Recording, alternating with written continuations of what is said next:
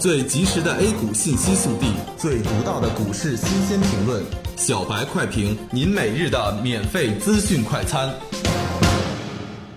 今日午评：A 股不惧外围强势上涨，下午有可能强势收复失地。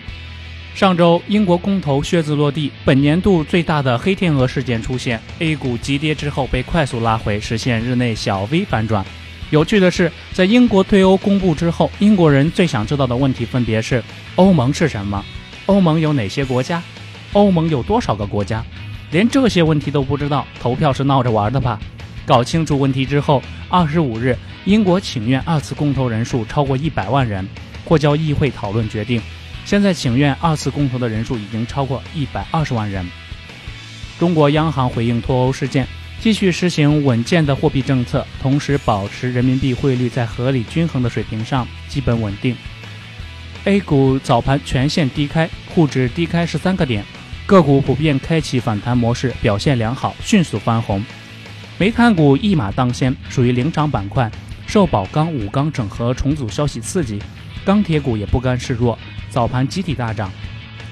我国新一代运载火箭长征七号在海南文昌航天发射场成功发射，有避险和军工概念的相关个股集体拉升，沪指也在稳步的走高。由于后续的买盘力量不俗，沪指维持在两千八百八十点附近震荡。截止中午收盘，上证指数收报于两千八百七十八点七六点，涨二十四点四七点，涨幅为百分之零点八六。目前来看。大盘只会震荡加剧，短期内还不会出现连续的大涨或者大跌，市场也不存在大涨大跌的驱动力。国家队手里的也握着巨量的筹码，平准基金的使命就是维持市场稳定，所以还是平常心对待，市场不必过于担心，顺势而为。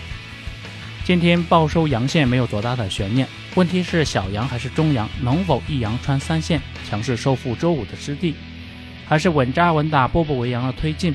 下午就会明了啊！今天 A 股不惧利空，强势而行，值得点赞。免责声明：入市有风险，投资需谨慎。以上信息仅供参考，盈亏自负。